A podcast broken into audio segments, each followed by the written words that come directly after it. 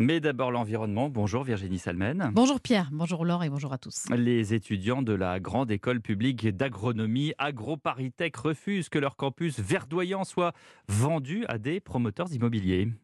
Oui, et ça fait une dizaine de jours qu'ils occupent leur école à Grignon dans les Yvelines. C'est un campus exceptionnel puisqu'il s'agit d'une ferme expérimentale avec des animaux d'élevage, d'un jardin botanique, d'une forêt avec des arbres centenaires, d'un château.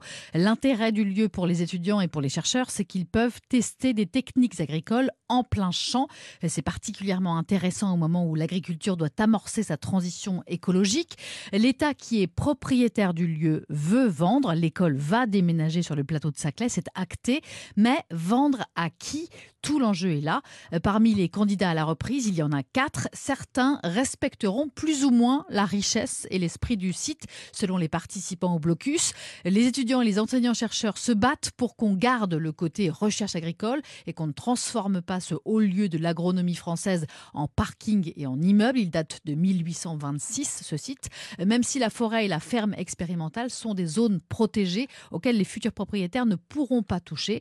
Ce qu'on va construire autour est primordial pour Alain Avet, chercheur de l'INRAE qui soutient ce blocus. Le risque en cas de vente, c'est des constructions euh, immobilières pour des, particuliers. Ça, c'est le gros risque. On est très inquiet là-dessus parce qu'effectivement, si on veut garder une unité à ce site, il faut qu'il y ait une puissance de gestion commune, respecter l'histoire agronomique du site en, organisant tout un tas de, de rencontres euh, au sujet de l'agroécologie, de la biodiversité, en, mettant en œuvre aussi un certain nombre de choses avec des, avec des maraîchers, euh, en ayant des, politiques euh, pour euh, favoriser des, des start-up qui, qui, pourraient s'installer sur le site, des start-up qui seraient plus évidemment à vocation agricole et environnementale. Donc on a là des projets qui ont une cohérence et qui peuvent avoir du sens dans, ce patrimoine qu'est Grignon, qui n'est pas qu'un patrimoine, je dirais, naturel dont on a parlé, mais qui est également un patrimoine scientifique euh, et un patrimoine d'enseignement. Alors on entend bien les, arguments de, ce monsieur Virginie. Est-ce que les étudiants qui bloquent toujours le site ce week-end peuvent encore faire quelque chose?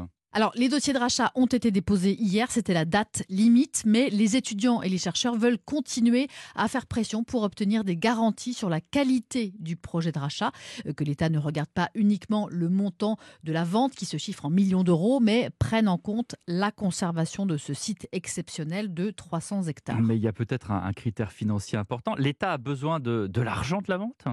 Sans doute. Sur mmh. ce point, les étudiants et les chercheurs font falloir qu'un premier site d'AgroParisTech dans le 5e arrondissement de Paris a déjà été vendu pour plus de 100 millions d'euros au lieu des 70 millions estimés, donc euh, une, une bonne somme supplémentaire. Mmh. Et pour eux, donc, le déménagement sur le plateau de Saclay est donc déjà financé sans avoir à vendre Grignon. Le ministère de l'Agriculture, de son côté, estime que cette vente est nécessaire pour assurer la construction d'un pôle universitaire et scientifique de poids mondial à Saclay. Eh bien, merci Virginie Salmen.